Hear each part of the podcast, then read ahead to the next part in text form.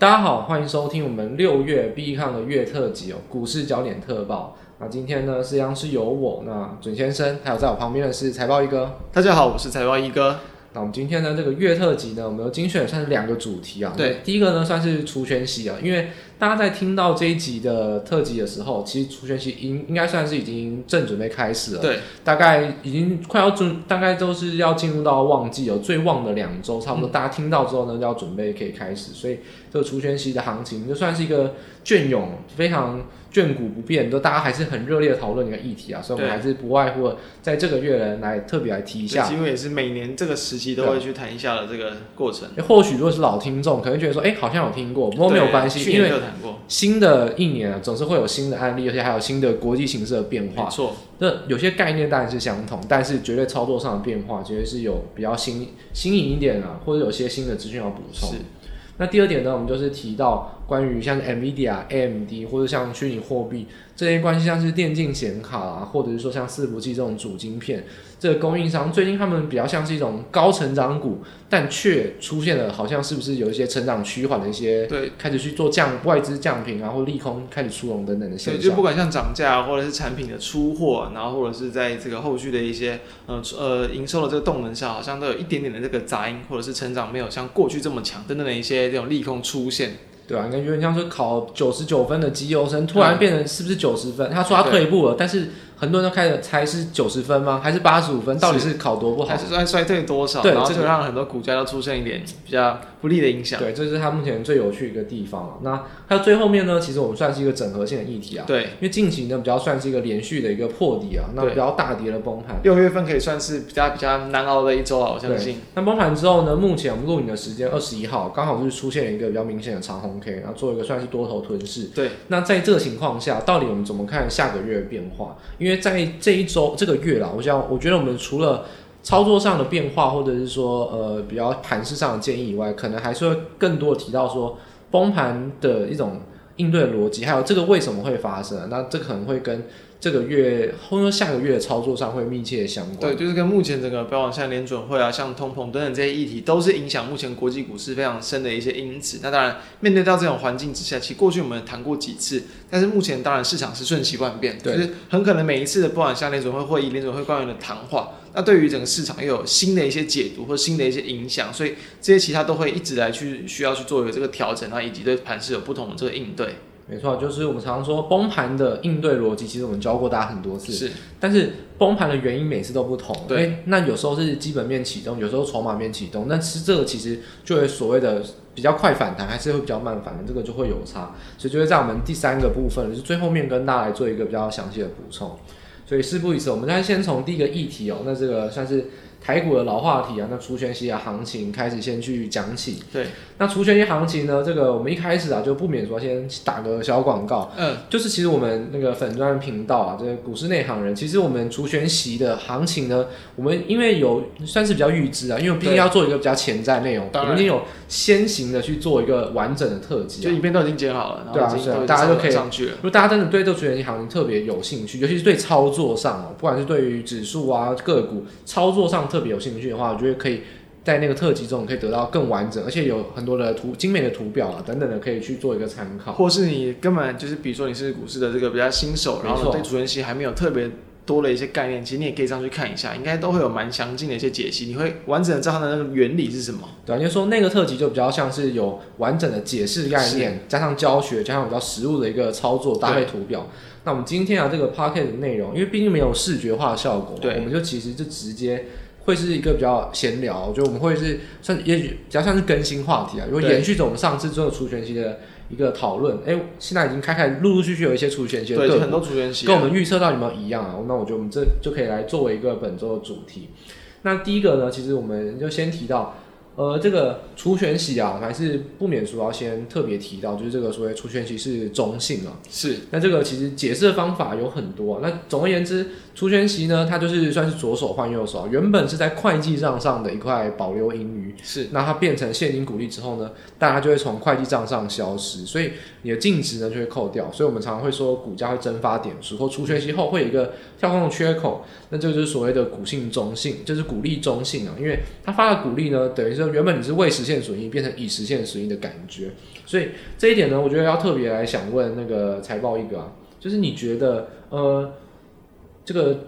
就是鼓励中性的这个原则啊。那台湾人感觉好像投资人特别的是不中性，我也不是说批评大家，但是事实上就是如此，因为台湾就非常想要强调说除权息行情，对，那又或者是说，哎、欸，在发高值利率股，或大家会特别想要去关注，又或者说现在很多 ETF 都打着高股息，那事实上我觉得这也不用说我的主观意见啦，就事实证明高股息的 ETF 绩效就是比市场大盘的 ETF 还差，假如说零零五六就是比零零五零还差，如果它那一年比较好，那我就敢保证，五年内、十年内，总有一天大盘还是会跑赢。所以这点其实就是，我觉得大家明明知道绩效比较差，却很喜欢去追逐高值率。你觉得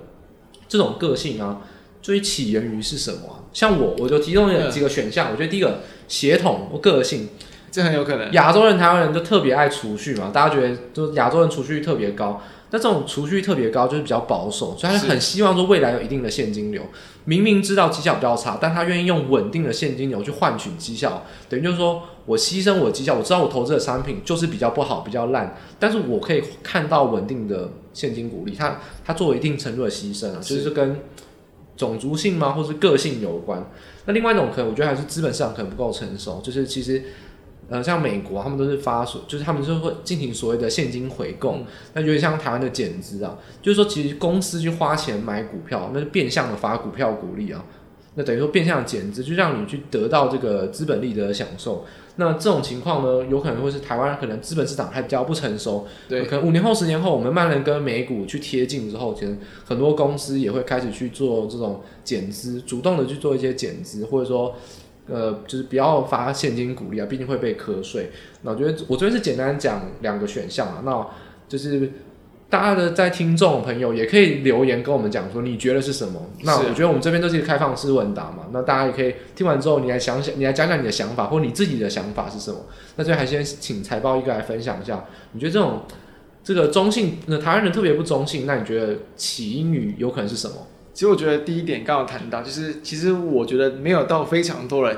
真的知道说高股利的平均的个股或者是 ETF 绩效真的比较差。对，就是当然因为你可能真的看很多资料，就是我们已经对于很多不同的 ETF、不同的类股指数都有一定的概念。我觉得其实一般人他们不会去做这么深的一些研究。所以呢，呃，通常假设我是一个普通人，我再去挑很多 ETF，我不一定会去抓他们过往几年的绩效，因为我们可能也知道，那不然当然过去绩效不代表未来。没错，这个 这个绝对是大限，可能就只是单纯去看说，哦，哪个好像真的什么绿、什么席这种比较高，就觉得它一定是比较安全。然后网络上很多人讲，就就觉得这个不错，就跟着去买。所以我觉得第一点是大家不见得真的知道它可能平均下来的那个利率是比较差，所以。所以我觉得这个当然是无可厚非，就是说大家会觉得它好像在某些配发率或者它的这个息支比较高，就觉得它是比较好。所以我觉得这在所难免。当然跟我觉得跟民族性也有关系，就是你一定嘛，你在做投资哦，因为其实，在台湾大家都知道，台湾可能股票市场比较偏向前跌型，对，比较呃应该说真的比较少，就是相对于可能国外的很多企业来说，比较没有那么国际型的大企业。你要是真的是做那种很长远、很长久的投资，然后赚到一个大波段，然后它可以一直为你带来收益的，我觉得这种标的相对来说可能比较少一点，很多可能都比较偏向大起大落。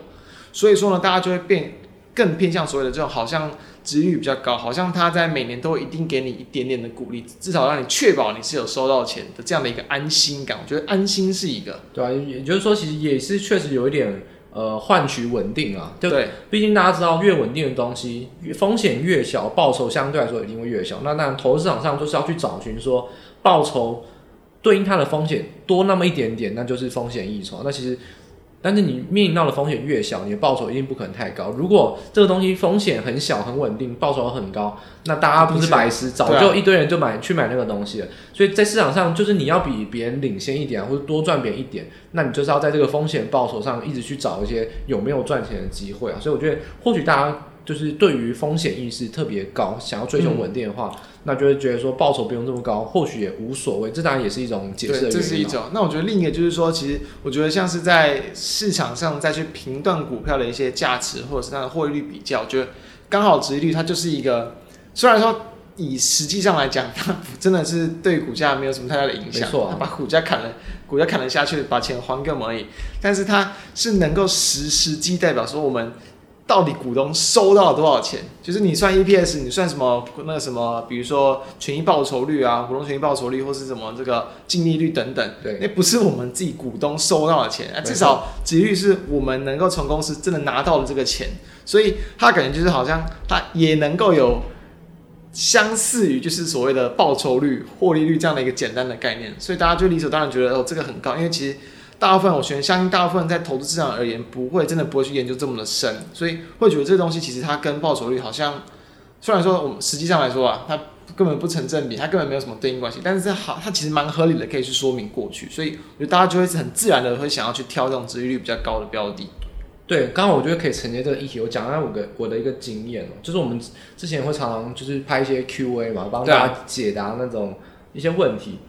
我就遇到一个问题啊，他说他存股嘛，我觉得存股也没有问题啊，那就是你他存了，然后他就要求说不不想卖股票。嗯、其实我一直不懂说，就是呃存股票你存了就不想卖，那也是一种操作方法，但我觉得没有一定要不想卖，因为我常听到一个想法就是说，哦，他想要每年的现金流是多少，所以他就一定要买比较高殖利率的股票。哦，是。那那时候我就觉得有一个建议是，如果你买比较低值利率的股票，但它的资本报酬很高，例如说它从一百块涨到一百五十块，那你可以做一件事情，就是你去卖股票，你把资本利得换出来。呃、但很多人就会无法接受，他就觉得说我我是存股，为什么要卖？但是我就反过来告诉他，但是你没有发现说这样总归还原过来的报酬其实比较高，那就是好像就变成说，而且这件事情也不牵涉到说所谓高殖利率，它的它殖利率就差一点点，那一个资本利得多，一个资本利得少。那我是觉得说，其实你可以选择卖股票这个动作。例如，假设来说，我们就以货柜航运好了，是他那赚了一堆钱，然后呢，他假设啦，他也可能手上现金真的是有在用或什么之类的，那他不配息，你也可以选择卖股票来去做一个调节啊，因为、啊、因为毕竟我们刚才讲，如果你是除权息，你就要蒸发股价点数，所以其实这个是中性的议题啊。所以卖股票跟你去领出出权息，其实是可以完全相同的，就有点像是。这个可能有点难，就是得过诺贝尔奖，就是 M N theory。M theory 就讲过说，这种你自己可以做自我杠杆，那其实现金流你也可以做自我现金流，就等于说公司不管怎么配发，跟你都没有关系。你如果刚好跟公司配发一样，那恭喜你就找到真命天女，那你就公司怎么样你就怎么样，都不用动作。但如果就算公司的现金流跟你想象的不一样，你都还是可以用操作方法去把它变到一样，而且不会影响到任何的报酬。所以我反而觉得说。就是当当时话有一个 case 啊，那在处理这个 case，就是说，我是无法理解，我应该说，我真的无法设身处地理解，说到底他们转不过那个弯或那个坎在哪边？因为我真的理想会觉得说，这不就是这样子吗？就常会觉得啊，我我也无无法解释这样。大家可以想象，我觉得就是他们对于可能没有那么热衷、没有那么有兴趣的一些专业，就是不同的领域，他们就是想要用最懒人、最简单的方式。我真的就只是存。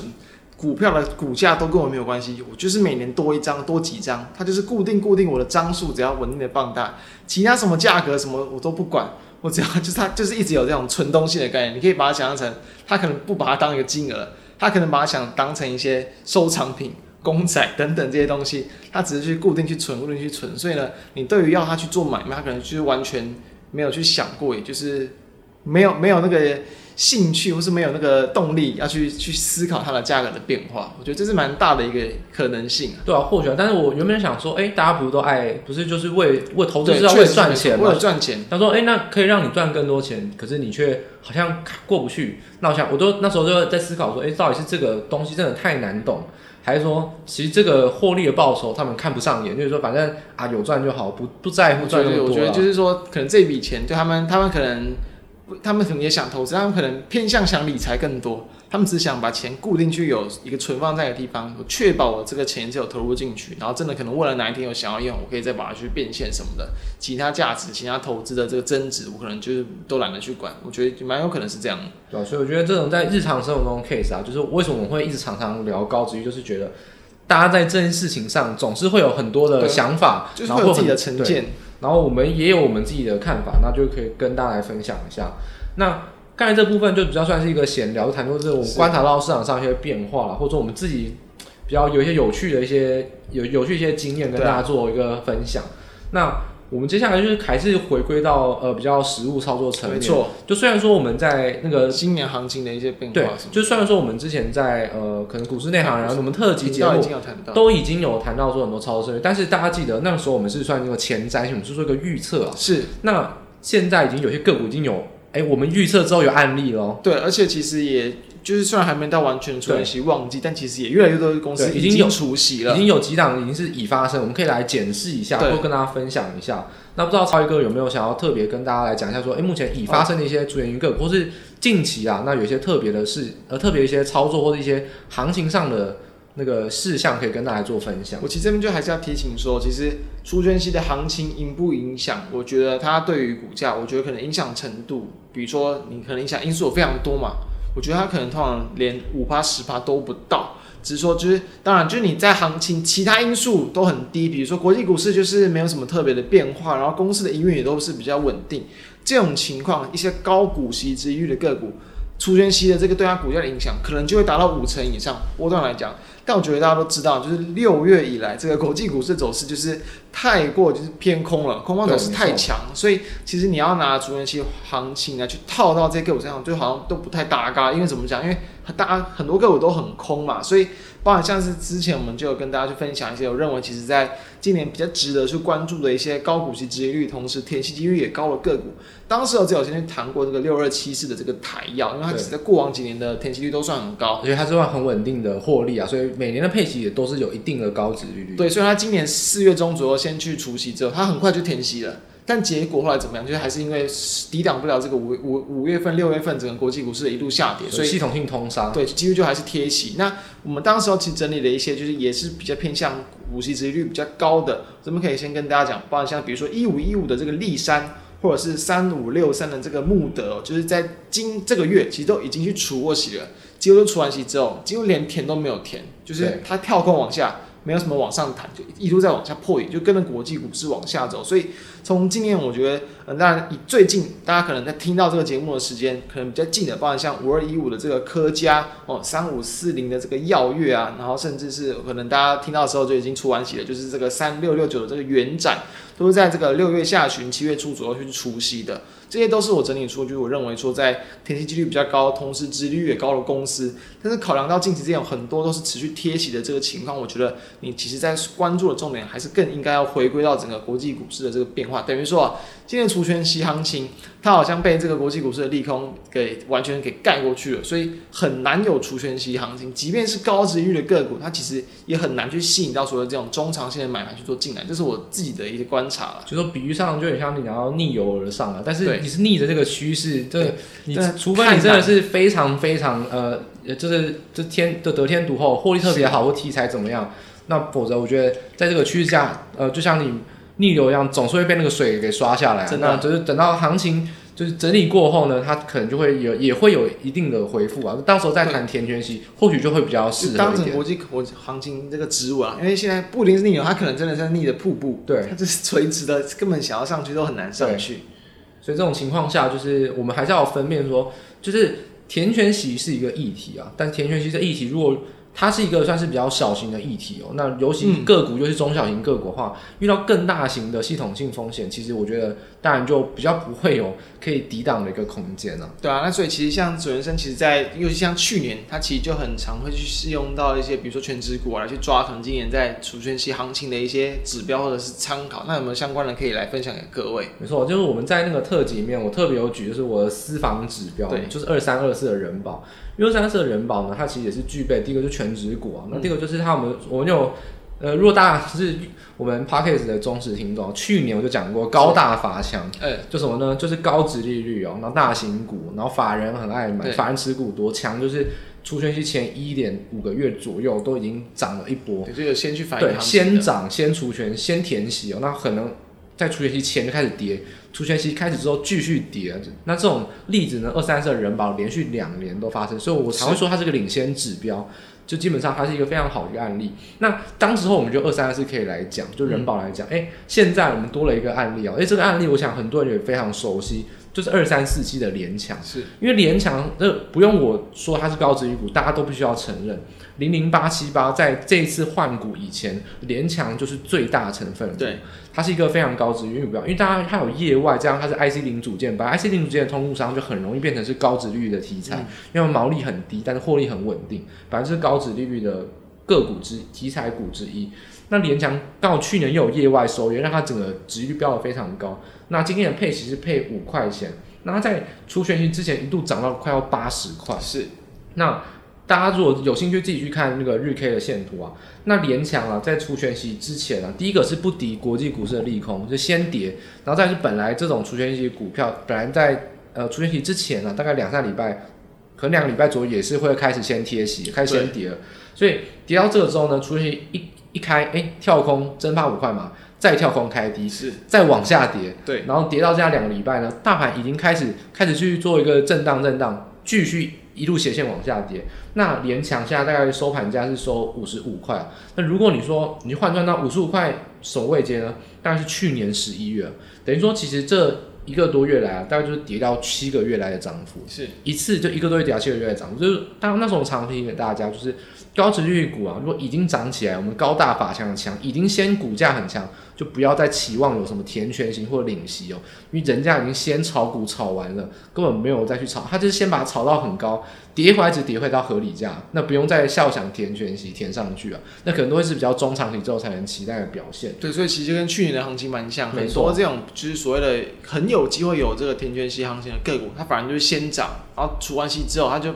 甚至连填都不填了，就贴回它的合理价。对，它等于说先在那个云端上面走一遭，然后呢，出现之后就像是泡那个国王的心，哎，揭开了，OK，那大家都没有要炒了，就跌回原点。它其实也没有说。超跌，我们说它还跌回到去年十一月，相对很多个股都已经破底，破到不知道去年五月还是六月以下。但是问题是你如果你追高的话，亏就是亏。那纵使你追高，那你也要必须要有一定的程度的要提防到这件事情。所以像二三四的人保，还有现在发生二三四 G 的联强，那我觉得后续上还有很多事情，大型股也是高殖利率题材，而且被纳入很多 ETF，很多人追价买的。就在这个礼拜四要发生，就是联发科。大家不要觉得联发科是成长股，抱歉，联发科现在在我眼中看来不是成长股，因为手机晶片基本上，尤其是吃它吃不到三星跟苹果，嗯、基本上不会是什么成长股。那它其他或许会有成长，但目前来看，它的评价被给到很低，就是高值率题材，而且有非常多高值利率相关，像是高股息啊，或是高息低波这种 ETF 去买联发科，投信在炒作。基本上高大法强，它四个基本上只剩下强没有符合。如果它最近为最近又再拉起来的话，大家就要比较小心啊。那呃这一波题材，大家比较可以比较放心的事情是说，因为已经先跌了，所以所谓我们在乎这种你可能追高大概。也不用太过去担心啊，因为你大概已经被套牢了，所以也来不及了。对，往往我们过去讲是说，哎、欸，不要不要追，不要追，要你会你会要去反应的时候，对，你你会套牢。但现在今年因为刚好国际股市就顺势杀下来，所以你大概也已经套牢，就是这是目前的一个现况。对啊，所以其实呃，面对到今年这样的行情，我是建议说，你真的想要去做到除权息行情，那一样，因为其实都已经陆续要进入到旺季，所以一样，就是假设真的有，就是在呃今年殖利率也是相对偏高，然后股价可能还没有去特别反应，前提哦，前提就是说，当这个国际股市又开始比较明确的没有再去往下破底的时候，你就可以去期待在除权息之前啊，它可能会发生这样的这个行情，那在之后，我觉得顺应着去年以来的这个惯性。很容易在除完息之后，其实不太会有这种填权息反应，你就懂得要是适时的提前先去出场，会来的比较好。没错，所以以上这个第一个议题就是我们针对这种在每年都会谈到的这种直利率的一个这个话题，先到这边告一个段落。那接下来呢，其实我们就对应到算是呃。算是一个算算是比较产业面的话题啊，包含像是 NVIDIA、AMD 啊、比特币，或者说其实像台股对应到像伺服器的主晶片，是，或者是说像 ABF 或者很多的零组件、连接线，很多都是其实都是相关的哦。那我们就可以特别来谈说，呃，这个话题它其实驱动点还蛮多的。第一个就是 NVIDIA 跟 AMD 就算是一个市场上最指标、成长最强劲的。半导体股啊，是，所以它当然评价给的相对高。那因为升息缩表这种，呃，就是紧缩货币，一定是先砍本一笔哦。那它获利都还没有开始减，然后获利都，例如说获利是创新高，比如说像 NVIDIA 它的净利率哦，基本上是成长的，都是有双高双位数的成长。那甚至有些项目都是已经毛利率都已经飙高到历史新高，嗯，就是真的从来没有这么赚钱过。所以。这种情况下，它就比较像先砍本一笔。那砍本一笔的情况下，先砍本一笔，然后又突然说基本面有利空，就让大家摸不着头，说到底是真的基本面有问题，还是因为它股价跌，然后很多法人乱写报告才是哦跌了，我赶快就补利空理由，所以大家就可能会在这方面特别特别的犹豫啊。所以我觉得我们这个月的特辑就可以针对这个点来帮针对，还有针对基本面，就是我们。就是比较观察过后这真实的看法，给大家做一个补充，不会说因为看到外资降评，你好像就觉得是不是就没救？其实基本面这种东西，我建议你好好去做仔细的去研究，其实不需要去随波逐流啊，就是这种东西都是有根据的。对，然后所以所以其实等于说影响 NVIDIA 近期，包含到影响部分台湾供应链的这个消息，就是说他们其实就是会延后他们这个这个新的这个显示卡嘛，是 RTX 四十的这样的一个系列，就是原本说其实在。之前就是在大概两个月前左右吧，就已经说延到大概八月左右，然后现在因为是再往后延到一个月左右，延到几乎是第三季底才要去上市。那其实这个东西，大家就是想说，哎，到底是不是目前市场的这个需求真的很差，或者是他们可能在生产上出了一些这个问题等等，然后导致相关的供应链受影响。但其实哦，其实好像因为大家都知道，其实。本来哦，进入到呃，可能在接近到第二季、第三季尾的时候，是本来就是在整个产业来说，相对可能比较偏向淡季的时候，所以就会本来就会有一些库存要去做一个去化。所以其实，在现在这段时候，其实有人就会提出说，其实现在这些很多显卡厂商，他们其实并不要去太过担心，因为你延后上市，反而可以把它目前的库存去更好的去这个清掉。否则你新品一上市嘛，你旧的一些产品，那假设都还没有库存去清掉，还没有卖完你。之后也会变成滞销卖不掉，那到时候可能就会有这些存货体力的一些损失，所以这些你把它去重新思考之后，好像对于这个厂商而言，它其实并不算是这么的利空。就是说，其实像手机一样啊，就你只要出新的旗舰机啊，上一代马上就掉价。对，那其实 NVIDIA 想法就是说，其实基本上 GPU 市场就显卡基本上它独占了，因为它应该说这是寡占了。是的。那当然它是龙头，如果它不出新产品。旗舰品是它来定义的，它我就不出最新的，那旧的就还是会是最新的，它就可以让它维持在市场上比较热门的价格。等它库存去化完之后呢，差不多我再推新的产品。否则如果它急着先推新的，它就有那些库存，其实绩效还能能要说效能还是很好，但因为你有更新的，你次级的产品，只要不是旗舰的商品，一定会掉价。那你自己把自己的库存去做一个砍价动作，其实当然是不愿意的。所以 NVIDIA 我觉得他大家也还是有意识到说，其实库存去化压力比较大，所以他想说，那我就先暂缓，我至少先把库存去化到我一定的能见度之后，我再开新产品，因为这其实就是市场上龙头它有的能力嘛。我想要延后上市就延后上市，我想要卖库存就卖库存，因为基本上它的显卡就是全市场上最好的，你不买也不行。那它只要推新的，那它就是还是最好的。所以这点当然我觉得去化库存的压力，呃，比淡季是一个。那考量到新品上市之后呢，会打压到自己的叠价损失。我觉得不管怎么样，为利益做考量，确实需求当然比较保守一点。不管是真实发生，它是先做预警性的一种。这提防啊，我觉得这段还是要比较注意，就是他确实已经做这件事情，这是无可否认的。对，那当然，当然同时，其实像 NVIDIA 他们在最近期的这个呃，就是像是法说会，他们也是也是提到说会比较去下修在这个电竞相关这一块，就下一季的这个营收，就是因为说其实前一款哦。这 RTX 三千的这样的一个系列的这个产品，GPU 其实已经快要进入这个生命的周期的一个尾声，就是就要迎来这个新品嘛，在今年的下半年，对，换机，所以其实当然就是理所当然，就是你这个旧的品相慢慢进入尾声，它的这个需求稍微降低是很正常。那其实你再去看，比如说从台湾的厂商来去看，其实本来在这个就是年终的这段时间，第二季、第三季，本来在这个毛利率啊或营收有点下滑，就淡季影响，这是很正常的这个情况。加上说，其实目前其实，在旧前一款的这个产品，其实都一直还会有要去做降价的这个压力，所以我觉得它当然就在营运上来说，其实我觉得它就是顺着这样的一个。本来就是的一个产业的一个算是比较低谷期，然后呢，来去把有有点像是延后它可能新的产品上市，延后它的一个旺季来临的时间，我觉得它可以去这样去解读，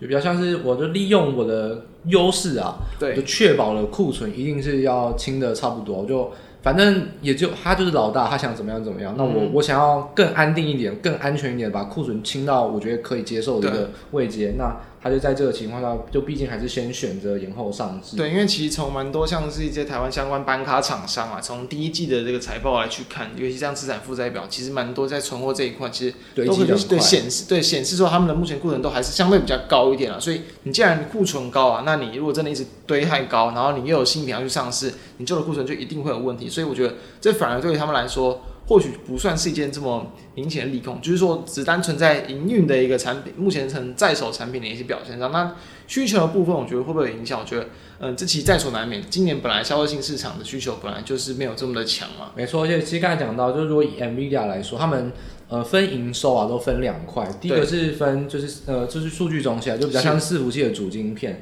对，伺服器相关跟电竞。对，然后电竞游戏是另外一块，那就基本上电竞游戏就比较像大家可以平常你如果看得到、买得到那种独立显卡，你自己去组电脑，你要买独显，或者说你或者你要去挖矿机，那也是买独显去灌进去嘛。所以基本上。这两个都是归类在电竞游戏的项目，所以刚才讲到了第一个就是消费性的电子需求的影响，对，比较就是在电竞这一块，我觉得影响更大，但还是就是虚拟货币的一个影响。虚拟货币其实在这一阵子哦，其实已经是跌到呃跌到一个就是基本上已经是技术面上非常危险的位置。因为那时候其实，在二十九 K 就是两万九千美金的时候，大概就是有人说，呃，那时候我是看了一个报道啊，那是一个币圈的大佬，他就说他认为破二十二十。就破二十九 K 啊，就直接到十九 K，然后他认为说这个是势在必行，因为他那他说他长线看好，因为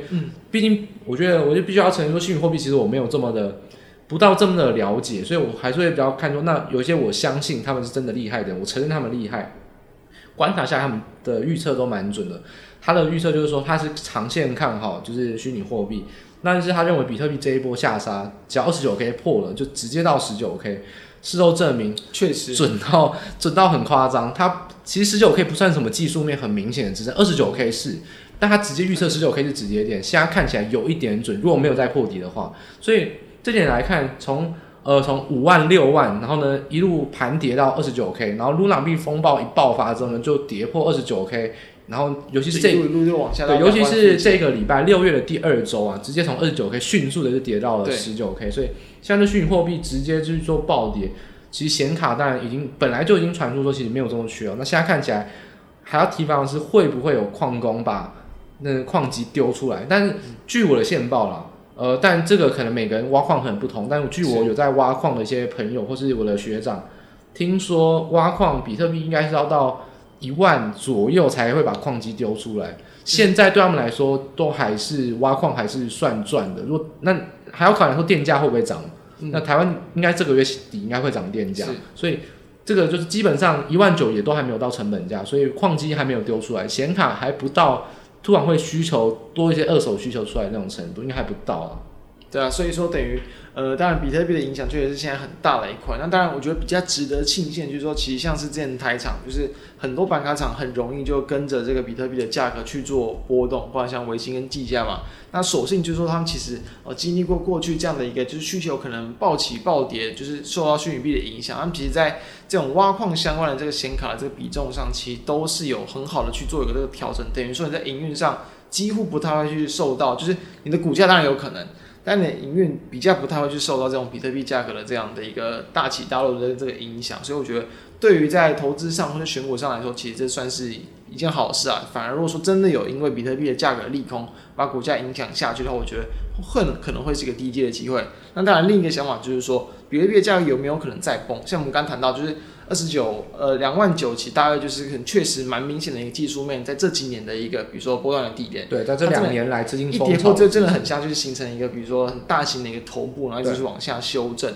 那其实，哎、欸，因为我们刚好刚好有聊到，就是说我们在前前几期，可能我们已经有几期没有聊到虚拟货币，对，但是我们在这可能这一年多以来，其实陆续都要去谈到，因为确实。虚拟货币，尤其比特币，在这一年多以来经历过很多次的这种暴涨，然后暴跌修正，就是又在往上拉。所以，其实，在之前我们谈到的时候，大多数情况都是它后续呢还能够再去创高，或者说它市场不管是。呼吁比特币很强的一些，比如说大型呃基金的一些投资人呐、啊，或者币币圈大佬啊等等，其实都还是有他们的看好的一个条件存在。也确实越来越多的企业跟国家可能平台都是在使用这样的一个交易的一个媒介。所以其实我们当时候打普遍都是比较偏向可能长线看好，但是我们不建议不会去特别去做投入。对，应该说这个如果你要持有虚拟货币的话，就第一个当然是很多虚拟货币，大家如果实际上要操作知道，你不是买现货，是买合约哦，嗯、那个杠杆。有些也是会比较要需要注意哦。你当然杠杆是可以自己选择的，就我们刚才讲，就是自我杠杆。杠杆这种东西绝对没有人强迫你一定要怎样。你如果不能接受，你就不要买。那你接受，你就是接受那个杠杆。是。那杠杆比较高，一些比特币本来就最近，尤其最近有一天可能就是十几二十趴起跳，所以这种情况下本来就会波动比较大，所以我们那时候就是应该说以往一年多以来，我们基本上都是比较像是呃看好，但是呢。嗯可能我们实际上操作，或者说我们本身自己的资产部位都不太会去做配置啊，因为基本上这个风险比较大，而且我们可能也还有其他做资产的可以配置的考虑，就没有一定要选择。那只是我们当在价格预测上，像是呃财报哥就常常会提，就是说可能现在就讲长线看好。那我的之前的看法，我其实就比较没有明确的说长线看好，对，但我就直接是说，基本上你只要相信。伍德相信，嗯、对，相信马斯克，你觉得他们讲的话是真的，或者你相信那个 Dorsey 那个推特的创办人，他们这些很支持的人的看法，你信了，那你就上车嘛。我觉得这个是一个信心问题。那我自己是不相不相信他们啊，所以我不会想参与，但我不会任意的去看空虚拟货币，因为我觉得区块链在我看来这个技术是非常有价值，但是这个价格而言，我觉得那个比较容易受到舆论，尤其是那些大佬的。风向啊，带风向，所以我觉得说我不信任那那两三个人，所以我自己是不会想要跟上车，跟他们一起做多。那到了现在这样崩裂的情况，像我自己，目前我也想问一下，有没有可能会改变你的这样的看法？因为你就说我的我的观点，既然是观点，但是价格改变总是对买进的那个。对，可能会有点影响嘛。哎，这点我就必要改，我我必须要改观。就是这个点呢，我想要我我我有预计啊，就是说，其实我在最近几个月啊，或者应该说可能 Q 三吧，我可能会进场去买虚拟货币。哦。但这个原因也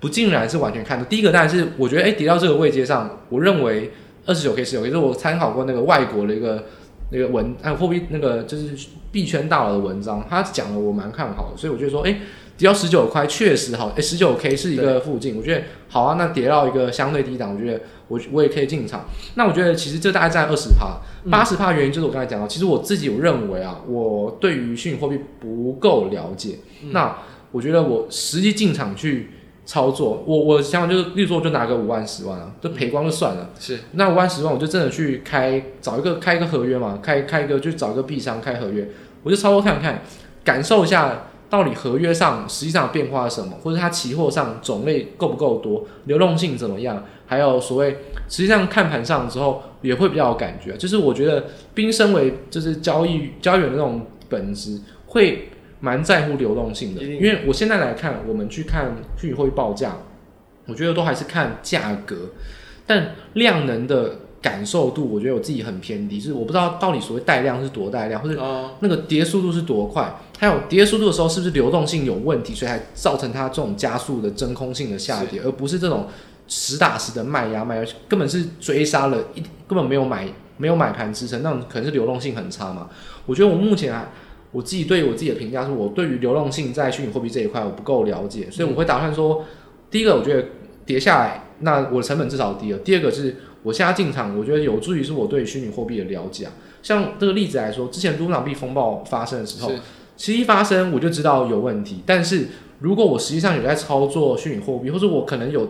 买个一两万，我可能就会提前一两天知道，因为我自己的部位稍微有动。虽然我可能买虚拟货币，我就是放着，我就是观察，可能做一个很波段，但感觉到，哎，为什么突然最近波动很大？我可能就会开始留意说发生什么事情，就不会像卢布币那一次，我觉得我反应是比较慢一点。大概只比平常早个一天哦、喔。对。但是我觉得，如果是虚拟货币有在关注的人，可能大概一个礼拜前就感受到不一样。因为我记得好像是礼拜六，突然就一颗黑 K 崩下去，那我只感觉说，嗯，反正虚拟货币本来就是会有这种现象，但没想到是出现基本面上一些问题。所以我觉得，我实际上去做买进虚拟货币的话，第一个是让我对虚拟货币的流动性稍微比较有感受度一点。再来就是说，我觉得现在跌回来了，就在这占我资产可能也很小。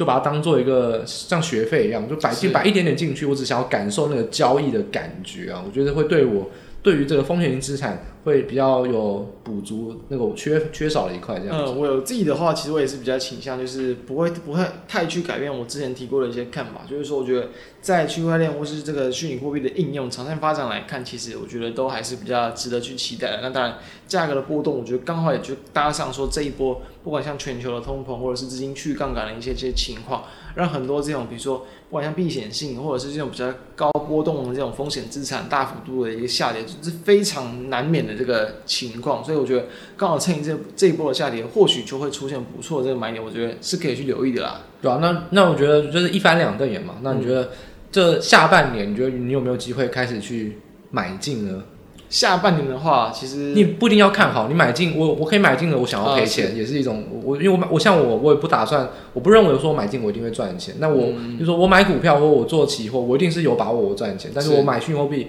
我其实我没有把握我会赚钱，但是我觉得我可以得到东西，我觉得那像学费一样，我不呃获利那算多的，但是我觉得我可以学到的东西，这也算是一种买啊。对，是有考虑过，但还没有正式的计划、哦，因为可能还是会比较倾向。觉得会会先在目前 focus 还比较多在整个国际股市的这个变化上，又或者说其实先等这些就是好稍微安定下来之后，再来去比较积极的去思考一下。又或者说其实虚拟货币目前就每个人毕竟观察那个报价或者说观察商品的方法不同，对，就像我就是会特别的在乎流动性，所以我就是觉得说，如果我没有实际进去看一下那个合约的种类啊、跟变化还有量能，我实在是有点烧不到痒，就是说到底这个东西。是不是跟我想的一样？我觉得不用想啊，我也不用去猜，实际进去看了一眼就知道。所以我觉得我比较像实际派，我觉得就田野调查，哦、我就深入敌情去看一下。真的有部位在，你一定会会更有感。反正前面我我前面摆的。就不不痛不痒的部位，我是进去，我就是看了一下到底那个东西长怎样，我觉得这是我的想法。嗯，了解。所以那我们再回归到就是我们一开始提到的 NVIDIA，就是说其实它刚好在这一次的一个就是呃财报的结果上来说，其实也算是它首度哦在这种可能资料中心相关的这一块的这个，因为其实刚才谈到资料中心可能跟电竞它就是两块，这一次它在资料中心这一块的这个呃是第一次营收。超过了这个在电竞的这一块，营收总额在第一季是正式超越啊。数据中心是三十七点五亿，嗯，然后游戏就电竞游戏相关是三十六点二亿啊，就大概是持平了，终于赶过去了。对，所以说其实哎，会不会在这一块部分就大家可以更值得去做观察？因为他们其实也提到，就是说其实很多对于在不管像这个 HPC 啊、高速运算或 AI，然后甚至是像伺服器的这个换机潮，其实没错哦，对于这种比较高效能的这个 GPU，它其实这需求只会是持续的提升，即便你。市场的消费性的这个杂音再怎么样，它其实这些是不太会去动到这个需求，所以我觉得这样在这一块，其实我们也谈过很多伺服器相关的这厂商，我觉得都还是蛮值得持续留意。对，但是这一块的话，我觉得呃，除了 NVIDIA 就可以特别讲 AMD，因为 AMD 比较算有趣的点是 AMD 做显卡也做 CPU，所以它在 CPU 市场大概是把 Intel 终于是不是落水管，Intel 现在更不算是老大了，基本上已经是有就是分庭抗礼。那在 GPU 这一块，当然 NVIDIA 还是最强，就是 AMD 是没有办法改变。但是其实 AMD 就像，哎、欸，这个刚还蛮刚好，NVIDIA 是黄仁勋董事长，对，AMD 是苏之峰，都是跟台湾 台湾出台湾协同相关有渊源啊。那这种领先的厂商，其实他们在对伺服器都还蛮看好的。像 NVIDIA 刚才讲到的，数据中心在第一季是营收超过，对，而且年增率是八十三趴，然后它其实还是持续看好数据中心的相关的一个贡营收贡献跟成长率也会是比较强劲的。那其实 AMD 也一样哦，AMD 他也认为说，呃，高阶的 PC 或是高速运算的需求还是比较强劲，所以制药中心啊，或是 AI 晶片这种主晶片或是显卡，还是会认为有大幅成长。所以，因为它其实等于说，它因为其实它制程有去再去做持续的进步推升，所以它也有去一直去抢到这个 Intel 的市占率。所以等于说，其实，在 PC 这一块，它好像就是市场好像感受是比较比较有疑虑的，比较就是可能会有一些衰退的风险。好像对 AMD 来说，其实就没有这么大的负面影响。就因为是 AMD 从以前开始都被 Intel 压着打，对，它本来就很习惯去找利基型市场去吃订单，所以现在主流市场上终于没这么好，AMD 只不过是回去它原本就有策略，对，反而是 Intel 很危险，因为 Intel 很都是本来就是做常规为主，它一直都是老大老大老大。然后呢，一有损，一有营营收减缓之后呢，它要再去找寻利基市场就比较难了，因为他的营收份额就是比较大一点，所以这点反而是 AMD 他为什么会比较看好，因为它本来就是游击战了，我本来就是习惯当老二老三，我现在再去去找一些地方来补营收，这本来就是他擅长的事情。是。所以我觉得整体来说啊，虽然说外资，例如说外资调降 ABF，都是从可能买进变成中立，但也不到是卖出哦，但只是调降的中立。但大家知道 ABF 最近都是被砍得非常严重，我觉得用外资的利空，然后投信自己破线，把自己就我我常常讲嘛，就说今年主动基金就是停损停到手嘛，就是。自己买的东西，然后一定会停损。那他自己破线之后呢，投信自己又开始追价去卖，所以 ABF 最近蛮惨的。我觉得投信是主因，那外资算是起了一个头，让他们去作为一个卖出的理由啊。对，就是一些美系外资他们开始调降，然后很多很多一些亚系的外资也都陆续去跟进，甚至像是伺服器，我们想说伺服器不是刚才讲的没有像 ABF 这么纯粹吗？伺服器已经是稍微再把目光再缩小，不是好一点吗？但伺服器也照样被砍哦，就像是六六六九的尾影啊，对，那甚至像信华是有一个升等一个降频，就其实原本这些厂商啊都是很高价股，都是高评价哦。这种高评价只要一砍降频都很危险，因为他们本一比都很高，本来都是市场上没有人看不好你，所以不敢卖你。一旦有人觉得你不好，或是那这个空单就开始出来，开始去跟着砍，跟着杀，开始去股价就开始去借券卖啦，开始手上部位就先去去杠杆，所以这种高价股真的是不能出现任何一点利空。所以那种尾影啊、信华也都是在最近反应比较呃，相对于大盘其他个股可能更为弱势一点。那这也是可能跟外资降频比较有关，但是我们反过来说啊，降频归降频，诶，基本面我们刚才也谈了很多，是，其实你真的用基本面去考量，如果没有改变的话，系统性风险止跌过后也会是一个机会啊，毕竟你对这基本面有把握，呃，我们刚才讲了这么多，你有把握的话，其实反而跌回来就会是你有可能可以接有机会，当然不一定跌跌回来之后呢，一定可以跌到合理价，那合理价每个人心中有一把尺嘛，那至少有跌就会是有机会越来越大，那。够不够大到你愿意花钱买进？那每个人见仁见智。只是我们说基本面，我们在这边整理过后，至少我们都一致认同说，其实伺服器绝对没有像外资报讲的这么不堪。我觉得我的一个看法是说，那伺服器可能像订单啊，我们订单来说满载，满载再砍单也还是满载。对，除非它砍到也变成不是满载，那营收或者是获利开始一定会有影响，否则。那种掉单都还是满载的话，我觉得不管报价或营收，影响波动程度都不会太大。如果除非这个成长真的趋缓到开始连报价都开始跌，然后报价开始跌之后跌到连满载都没有，那我觉得才会是真正比较明显的变化。我觉得目前都我我不会这么的过度的去解读这件事情。我觉得呃需求减缓一定有，像伺服器可能换机潮，有人说新晶片一上市，下游的厂商不一定会用新晶片，他用旧晶片去建制新的伺服器。那我觉得不管换机潮有没有，我觉得需求减缓，我我承认绝对有，但是我不认为这些这么高成长、订单这么紧的一些产业，会因为这点小利空就改变它最为成长的一个态势啊。我觉得我觉得不到那种程度，还是很看好。就是不管像是高速运算，或者是说像是伺服器，或是像是大家听到什么连接线 ABF 这种相关的厂商，我觉得都只是。九十九分变九十分，我们刚才开头有讲的，对，九十九分到底变几分？我觉得还是九十分啊，没有到那种八十分，就是快要到，甚至快要到七十分，绝对没有这么差。分数有掉，但是我觉得都还是很高的分数。对，我觉得他们的缺点就在于说，其实这几个已经是对目前算是最成长最强劲的几个产业，所以当他们就是可能。整个股市开始跌的时候，他们不不太会跌到，但是当然猜测一下去，他们可能就会下周的幅度特别的高，所以这确实这个是市场的一个情绪，它的一个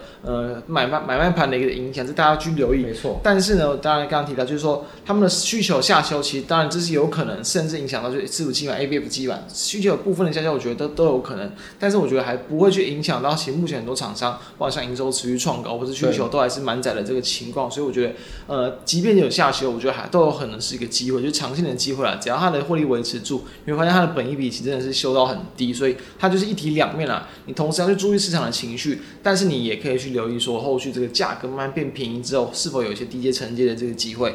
没错，我说总归而言啊，这个市场上如果大家都要买，那股价早就飙上去了。是啊，就是有人看不好，有人看好，那看好那个人又看对，他就可以赚钱。所以市场上如果你随随波逐流，绝对是不会有什么大的利头。就是在市场上集体犯错，你坚持你的信念，就很有可能你会是对的那一方。所以我觉得这现在市场上会不会是集体犯错的时候，大家就可以特别留意。那你也可以选择不进场做观望，当然也是可以。但我认为现在集体犯错就会是一个很大的机会。对，那你会犯错，就会证明你是错的还是对的？那这个就是叫市场去证明了。对，其实那就刚好有点像录制时间一样，就是大家都很恐慌的要去砍股票的时候，哎，有可能真的就真的砍过深，就出现这个反弹，所以就刚好接着我们接下来去谈到这个议题，就是在。跟有关于这个 NVIDIA、AMD，然后跟跟伺服器啊、比特币相关的一些议题，就暂时讨论到这边告一个段落。接下来就是一样进入到我们这个尾声，就是最后一段落。其实我们这是会综合去谈到目前整个国际股市啊，就是目前面临到的一个比较系统性啊、总经的一些这个风险等等，然后以及台股的应对策略。这我相信也是大家在这段时间最想要知道的，因为确实哦，我必须说啊，在空头的时候，虽然我们以前已经有提过很多的策略，如果你能够去有在这个阶段收好你的这个资产，当然是恭喜你。但假设设你还没有，或是你没有没有太多的这个想法，就刚好也可以趁着这一波这样的一个修正。我觉得这一波它毕竟不算是那种真的崩盘式的崩点，它是一直不断不断的往下破点，但其实破的幅度并没有说可能像过往几年某几次的崩盘这么来的重。所以你趁着这一次，可能好好的去拟定，或者是知道说该怎么样去应对，我觉得对未来都会有很大的帮助。所以我们就一样就先来谈到，就是因为说其实一样起头就一样先谈升升息嘛，就连准会嘛，就是在。在最近这一次哦，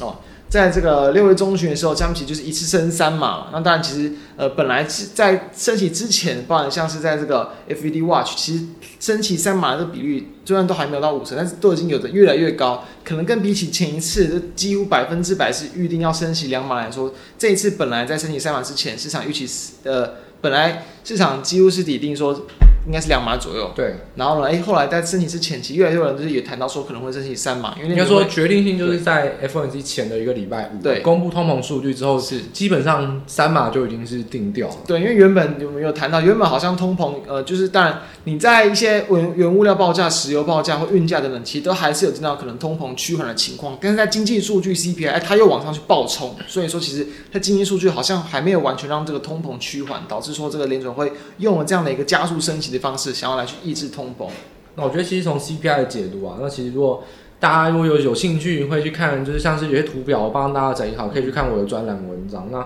就很简单讲，就是说其实 CPI 还是油价推动，因为我们说其实原物料报价上涨，哎，刚好跟我们上上一个月讲的一模一样，原物料报价上涨不一定零售端下游会涨，嗯，就像很多的，我们上礼拜我上个月是用钢铁厂举例。上游的钢铁厂涨，底下很多二三线钢铁厂会亏到不行哦。对啊，那或者说塑化塑化厂也是。现在这个情况下就反过来，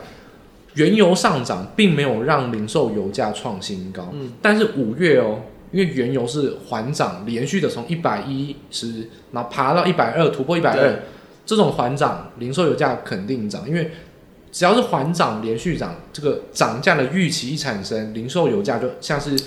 波浪一样，从上游一路的推到下游。所以零售油价在五月是创新高的。二、嗯、月那一阵子不是油价到一百四吗？对啊，零售油价那个时候绝对没有到这么高。那时候真的是飙太快。对，飙很快，但下跌，零售都不会反应太多。但是如果连续缓涨，像五个月这样，五五月基本上没有停过，一路涨，那零售油价就是涨到了超过，就是每加仑是五美元，所以。基本上零售价创高，呃，所谓 CPI 是民众在加油啊，所以你看，你可以去看那个油价那一块是标的非常高，所以我觉得这种东西，不管是油或者是运价这种等等，其实都有即时报价可以去看，就是就算是原油报价或者零售油价都有即时报价可以去看，就是你只要找得到资料的话，所以我觉得当时在 CPI 公布的时候，我反而没有很震惊，就是我觉得说。不是不是本来就应该应该会预期的事情，就是就本来就会很难看，因为零售油价创高，所有东西一定会大幅的上涨。我反而认为 CPI 里面大家很少去提到，我认为你需最需要担心的不是什么油价，不是那个什么 CPI 核心 CPI 数字，嗯，你最需要担心的是租金，因为租金从零点四、零点五、零点六月增一直在增加。租金这种项目，第一个要担心的点是它很不容易上涨，你看它月增才零点五、零点六。但它涨上去就很难回来，有可能维持零点六，维持半年都有可能。那这种报表的表现，租金就是占核心通膨里面最大的项目。而且大家知道，租金啊，没有所谓我们之前讲二手车那种问题，二手车你可以不买，租金你不能不付啊。啊所以租金是实打实的，就是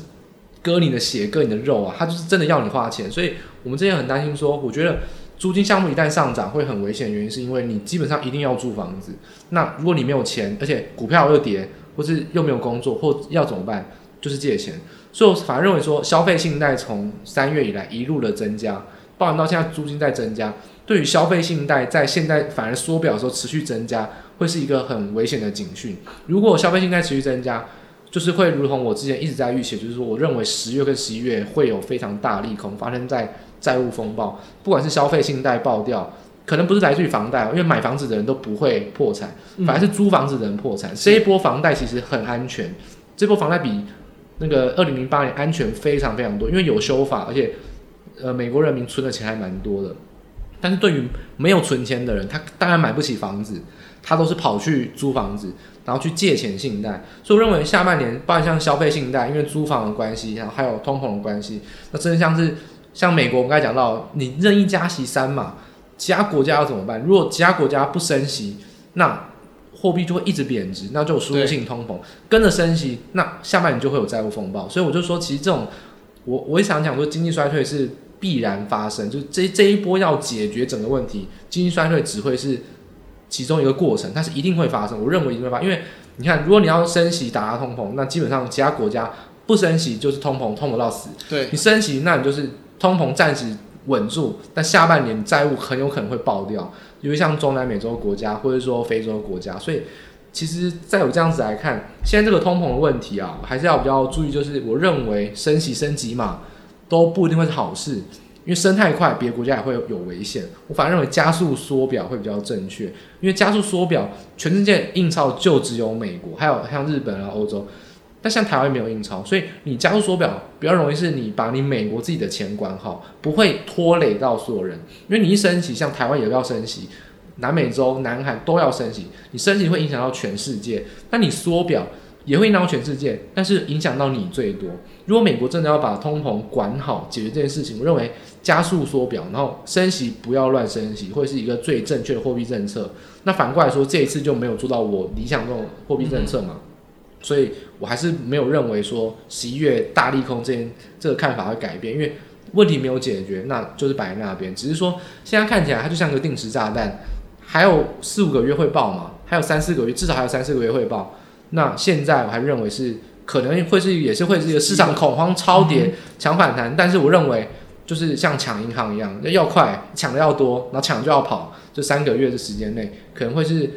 大家会是一个比较矛盾，你你看这么空，可是你就现在跟我讲要抢反弹，因为这就是一个很短线上超跌的一个反弹。但是我认为大利空在这这件事情上，例如说像页岩油或者加速缩表，只要这两件事情没有做出来，十一月我都不会改变我的看法。大利空比就是我觉得算市场上很偏空的那种看法，十一月我觉得就会有大事情发生。但是这三个月反而会是一个很好的机会，因为第一个时间还没这么快到，嗯、第二个大家醉生梦死。炒一波本来就是很常见的事情。第三，现在这个超跌，我觉得会是一个好机会，因为四五日已经结算完了。这种结算前刻意的空方去狙击啊，去灌杀指数，其实都是已经脱离了合理的位阶超跌，迅速的反弹到合理位阶之后，也都还会走一个比较稳的反弹。对啊，就是以时间为准，不以位阶做考量。就是涨到哪边我不知道，但涨到什么时候我大概知道。这是空间跟时间上，我特别提出来给大家，算是一个比较不一样的一个建议。我认为。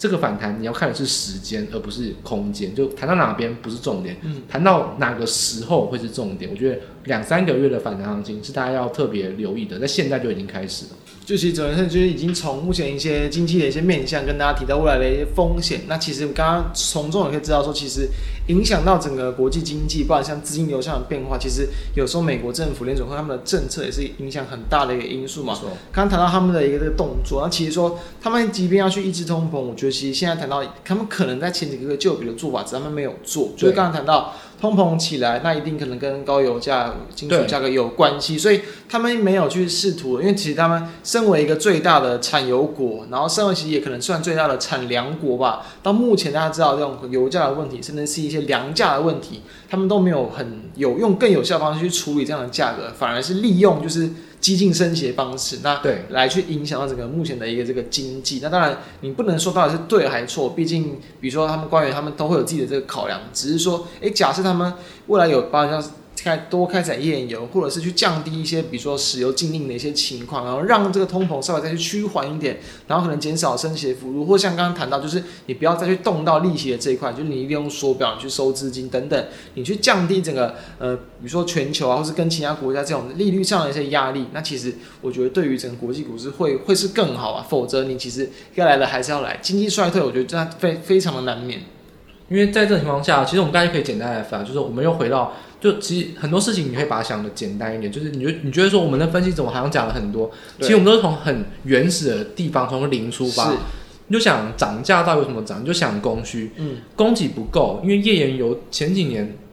银行因为 ESG 不借钱，嗯、然后民主党上任，拜登更反对页岩油，就是现在是拜登情况绝对不会这么严重，啊、所以页岩油都不生产也不投资，你大家知道吗？油价涨这么高，页岩油的资本支出。却没有往上去大幅的创高，在整个过去二十年来从来没有发生过。代表说页岩油已经完全被银行端抛弃，或者页岩油本身的厂商都认为说，反正你们就是不会想要不不会允许页岩油，我干脆就不投资啊，我要把我钱移到别的地方去，所以页岩油都不投资。所以反而否则美国有页岩油这么好一个资源，你自己供给就可以增加解决，你却不解决，所以反而认为说，就是像刚才讲到，你可以在实质面上，你是产粮国、产油国，供给面你都可以解决，也也不能说完全解决，但你至少可以舒缓。对，现在这么严重，你把这个。情况减少一半都是，就是都是真的欢天喜地了。连供给面都不去做一些事情，其实一一面去想说，那是不是热钱的问题？是不是需求问题？供需一定都有问题，热钱太多是问题，供给不足也是问题。因为乌俄战争嘛，然后中东又伊朗协议又签不下来，两边都有问题，那两边都要解决，而不是说两边都有问题，那我就先解决需求。那供给反而都没有去动到，我觉得这很可惜啊。所以我就说，其实如果美国没有正视到供给的问题，真的去。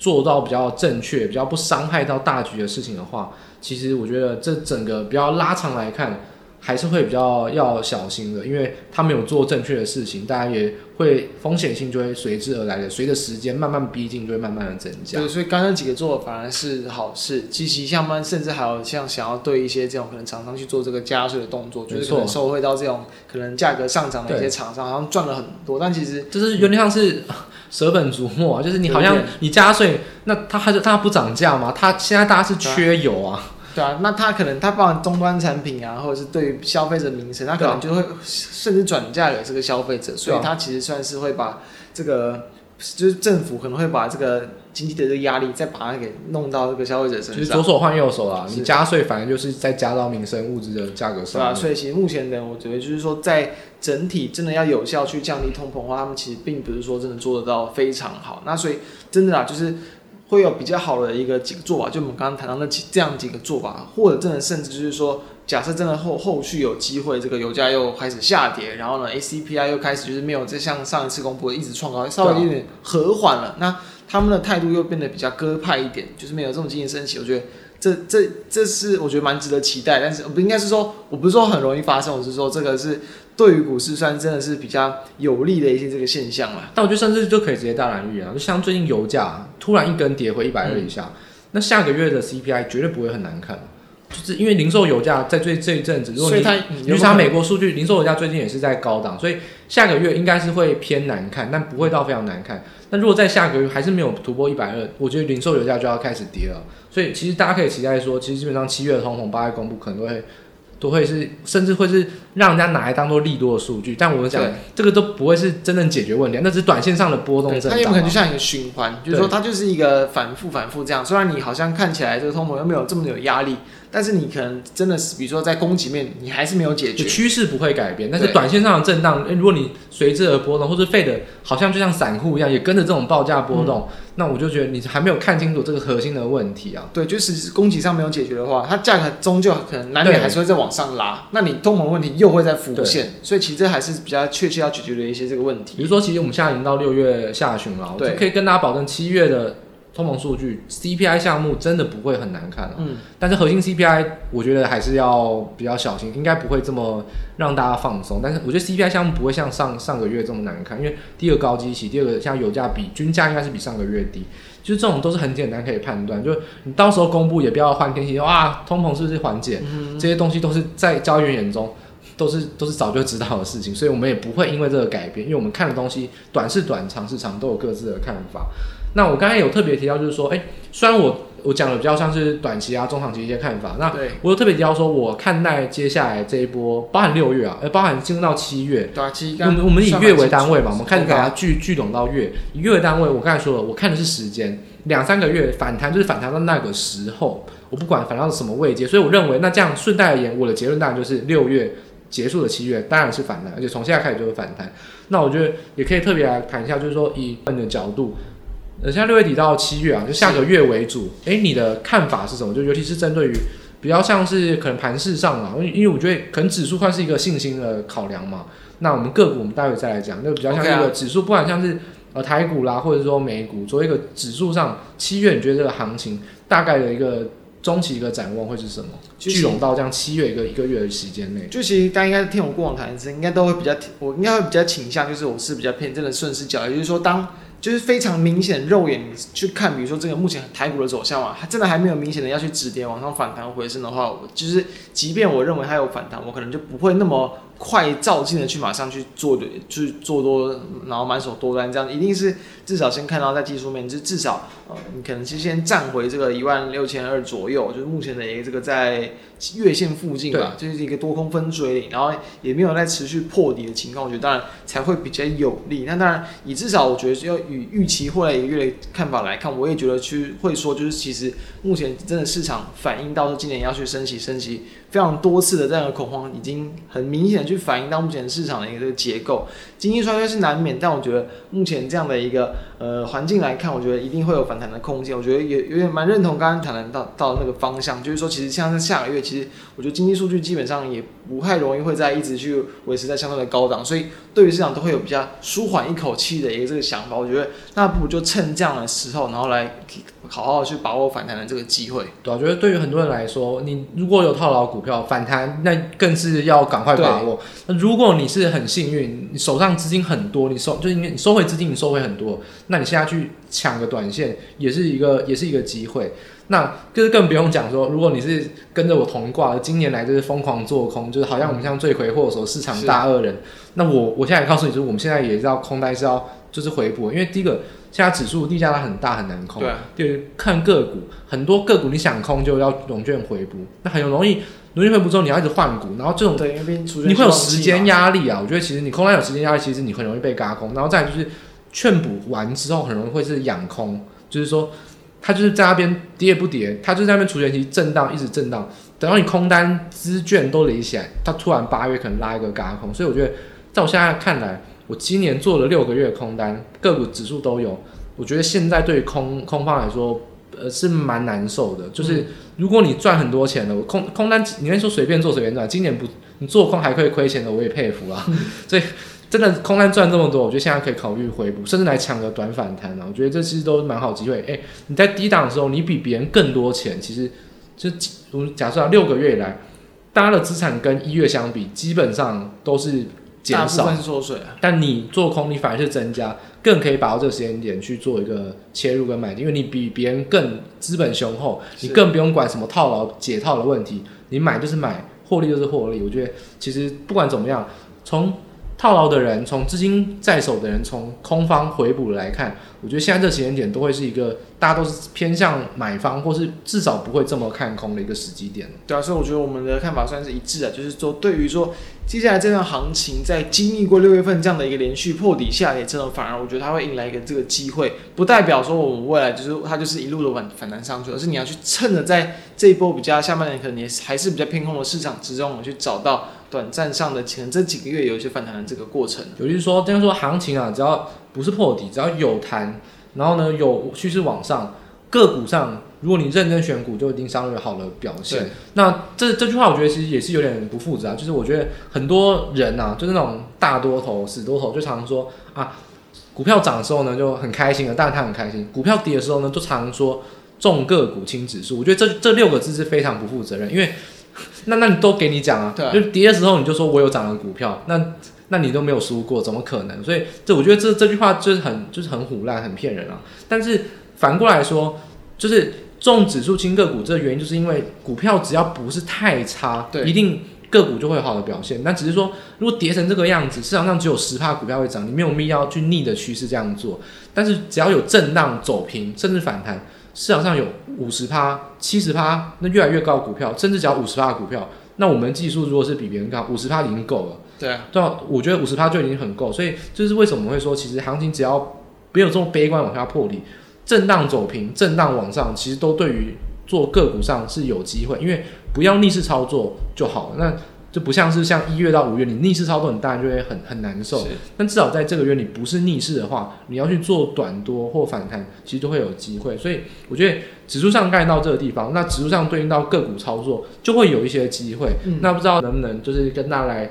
就是突然就是来讲一下，推荐一些类股或是关心的一些题材，或是在呃可能七月啊，就这一个月期间内有机会先反应啊，或者说。可能它相对抗跌先反应，或者说它跌升也可能涨得比较多，要从什么方面或什么样的产业题材来做一个切入跟考量？题材的话，我相信就是呃，其实很明显的，就是在最近这几天，我觉得最强劲的题材一定是在这个就是这个 CDMO 的这一块，就是在这个就有点像是在生技产业之中的一个代工这一块，就是他们委委就是受这个药厂的委托，然后去帮研发制造等等。那当然就是刚好因为我们这个六十七岁的宝瑞嘛，要去并这个安诚药。其实当然我在发言上也有提到，就是我们团队其实事前也就有去提前注意到，当然不可能提前知道这个利多消息，但是因为在在下个月的这个生技展之前，本来它就是一个可以开始去留意很多，就是在这个呃生技题材这个个股有新闻会出来，那那个利多利多有利多那个利多搞不好是。三个月前都可以预知得到，但是利多见报，有可能就会突然来短线炒作一波，都是有可能。对，而且 CDM 也是受本来就是受惠到就是新的这个生计条例的，算是有去呃去协助到了一块这个产业，所以这样的一个讯息，其实那时候我有去谈到说，它其实你要预期说这个股价真的要再去过前高创新高，就不是一件难事，毕竟并购是扩大它的一个效益。那当然在这几天，其实股价经过大幅度的震荡，但是直到我们录制时间来看，哎、又股价又往上攻到涨停，可以说是在经历了一个国际股市的一个动荡之后，我觉得它还是能够维持这样的一个题材，不只是这一块，包含像看，比如说像是易德啊，比如说像是这个泰福等等，都去切入到这种 CDMO 相关的这个事业的一个生技厂商，我觉得都会是在这段时间比较值得留意。当然，很多其实股价已经很强了，所以你一定我觉得不是偏向，就是真的你要它它这真的拉到可能当天拉到五块六块以上你再去追，像。就是它，大家去看看到它这一波上涨过程之中，也是有经历过这种大幅回涨的过程。反而在短线之中，趁趁这种机会去做切，我觉得它当然会比较冒险，没错。但我觉得它还会是在这这最近这段时间比较强的一个这个题材，就刚好当生技展的这个利多题材。那我的话，我觉得大家可以有一个比较核心的概念，就是台积电。是。那台积电现在到底有什么好处？我绝对不是吹捧说什么台电基本面多好，对，因为这不需要我吹捧。而且如果真的要吹捧的话，我也已经在法说会玩都已经讲过很多，就别人没有讲到的优点。台电现在的优点哦，这个大家我觉得你在听，可能市场上所有新闻绝对听不到。台电现在的优点是低值利率，嗯。大家觉得说你在莫名其妙，什么叫低值率是优点？一般人不会去买这种东西嘛。现在低是没错，现在低值率就是台积电的优点。为什么？我们刚才讲到高殖利率股在除权息进入到旺季，因为七月基本上整个月都笼罩在除权息。对，像最近是台塑化、联电、联发科，对，到现在后面呢会开始有南亚，然后到七月中、七月中旬会很多金融股、全值股陆陆续续在做除权息。台积电在已经除权息完了，台积电在七月的。合约一转仓的第一天就已经除权息完，所以台电好处是第一个低殖利率，它又季配息，它又除权息完，它整个蒸发点数的影响被控制在非常小。台积电会被拿来当做一个控盘的非常好点数，因为我们刚才预测说，如果现在的行情其实以现货来讲会反弹，那很多权益个股又要蒸发点数。那谁会拿来做控盘往上角色？其实台积电是非常容易的，而且我做基本面的。评价考量，台积电这个位阶也会是电子股做全职电子股之中，我觉得是最便宜的。所以台积电要比较小心，我觉得七月很有可能会有垃圾盘，就是应该说从六月底到七月中，可能是整个期货合约期间，台积电都可能被拿来控制指数、拉抬指数，然后会有垃圾盘的。现象，所以。台积电的供应链，我觉得反而会是比较值得去关注的。如果选设备概念股啦、啊，可能选说像金鼎、凡轩、华景电、嗯、这一种设备概念股，大家都还是可以去比较留意，因为这些波动比较大。你选台积电，你觉得赚不够多，那选设备概念股就会波动幅度拉的比较大，比较符合你的风险报酬啊。那我觉得台积电相关的，包括我们刚才讲到的 HPC 跟伺服器啊，到底有没有这么差？如果你没有，像我觉得九十九分变九十分，我觉得没有啊。那我我所以我认为说。这个时间点，我觉得它还是可以切入。我反而不会认为说，不要只要避开一些投信还在卖的股票就好，因为投信在卖都追价卖，很讨厌。它都是韭菜操作嘛，追高然后卖又一直追价卖，它卖完了一定是超跌，它都是追价卖，很容易卖到比合理价还低。等投信卖完了，你再去捡那些股票就可以。所以你甚至可以拿来做一个策略操作。我先买比较抗跌的，可能像设备股或台电核心的概念股。那像是呃，可能像是像高速运算啊、ABF 那些。投信现在正在卖，你反而刚好等到它它卖完，然后等到再等个一两周，这些股票刚好涨上去，你获利了结再换股，都会会是一个机会。刚好时间错开，不一定会是一件坏事啊。所以我觉得我方向会给大家这个建议，就是你可以先锁定一些这一波相对大盘来说没有破底，它可能也是走了一个 W，但它 W 特别的，哎、欸，底特别的高，嗯、这种比较抗跌的台积电概念股啊，我觉得都会是一个机会。那如果你真的有很看好基本面，但是已经破底了，就是现行跟大盘涨一模一样，我觉得就不会是第一时间要去买的股票。你可以反而先选这个股票获利操作，等第二轮他们获利了结之后呢，再去切入你很看好但是不小心破底的股票。不管是投信在卖，不管是融资在看，但破底了，它要往上走，会遇到的压力区比较快。所以它你可以再作作为你的第二轮的一个持有股票，我觉得可以做这样子比较轮动一轮一轮两轮三轮这种短线的强反弹的方法。简单来讲就是说，你去先找抗跌，但是抗跌又同样具有不管像法人买盘支撑，又或者是真的有比较强的营运支撑的一些标的会比较好。因为其实很多人也是谈到说，其实台积电五百以下其实真的算是蛮便宜的啦。那当然你要就本一比或是就它的汇率来去比较，这是我相信很多人大家市场都知道。那大家都知道的情况，为什么股价还是破底？它这当然就有它的一个原因存在，所以你不能完全用。基本面来去当做你要去做长期持有股票的原因，像刚才念到就是说，呃，除权息旺季嘛，为什么会拉台积电？哎，我想问，会不会对于说那种真的要去除权息就是往下跳空的，对于法人来说，他们会比较难拉，因为你把它拉上去，其实其他很多人都会去爽到。哎，这点就可以特别讲到，这是筹码的问题。嗯、我们就常常讲，就是我们刚才讲嘛，就是如果你要谈论报价，对，回到供需讨论一样，谈论到商品，你要谈论到筹码，不用想什么法人这么多，先想最简单的。谁要买谁要卖。对，如果除权息，大家我们刚才讲到，很多人就一定要领股息，就也不是说死性不改，就是说他就一定有那个观念。对，那问题就是说，除权息之前很多人就算赔了都不卖，他就是要领息当安慰剂。那除权息后，他要再卖，卖压就会很重，而且就是他要不要卖都没差，但是就他他至少就不会说一定要去买，或者一定就不卖了。所以。除权息前卖的人，通常都是实打实的在卖，或者法人居多。嗯，除权息后，很多人领息完反弹开始要卖，所以那个时候要拉很难拉。那法人就说：“那我干脆不拉。”就这种原因，因为他知道说很多人，我我前面在杀你都不卖，你我也要领息。那好啊，那除权息完我也不要特别拉，我看你要不要要不要走？你是要被磨到没有耐心走？那我为什么我要当大善人，然后拉抬给你走？干嘛帮你们？一定会随着盘势反弹，但是反弹的幅度我觉得不会这么强，因为。没有人要当傻子，我拉给你卖啊！那你套牢是你家的事情。他说，大家法人在法人眼中都知道，那些人因为套牢，然后为了想要领息，安慰自己不卖，那大家没有必要拉拉给你出啊。所以以筹码面这种比较心机一点的考量，就是出圈息的个股，尤其又因为套牢下跌，很难会被作为一个主要拉抬个股，因为基本上很多人为了领息。等着要卖，然后法人也知道，那我也不卖，对，就是大家会有这种心态，所以这也是呼应到我们的第一个主题嘛，就是在于除权息这样的一块，会影响到七月很重要，个连个股都会有影响，个股其实都会有所影响。那我这边最后再去谈到，就是我只是从几个比较大的产业，因为刚好谈到我其实认为，其实在生技展这一块，当然它操作难度一定有，但是我觉得它还会是比较多利多题材的这个消息。如果从产业去看，我觉得也可以去看的东西就是外销订单。虽然说，对它的外销订单可能不如就是美国的一些其他的经济数据来的这么的重要，但其实也蛮重要的东西就是说，你要能确保就是不要经济持续的衰退啊，经济受到的影响。像我们台湾的外销订单四月份它是终止哦，大概连续将近两年多一点吧，应该是两年多一点，然后呢，它是变成这个负成长。所以好在就在五月份又回到了一个正成长，然后是这个到年增也是达到六趴，所以算是一件好事。之后如果我觉得还是有持续掉到负成长，我觉得那都是对于经济是一个这个警讯。就像说中国封城跟四月一定有密切的相关，那五月有拉回来，诶、欸，也可以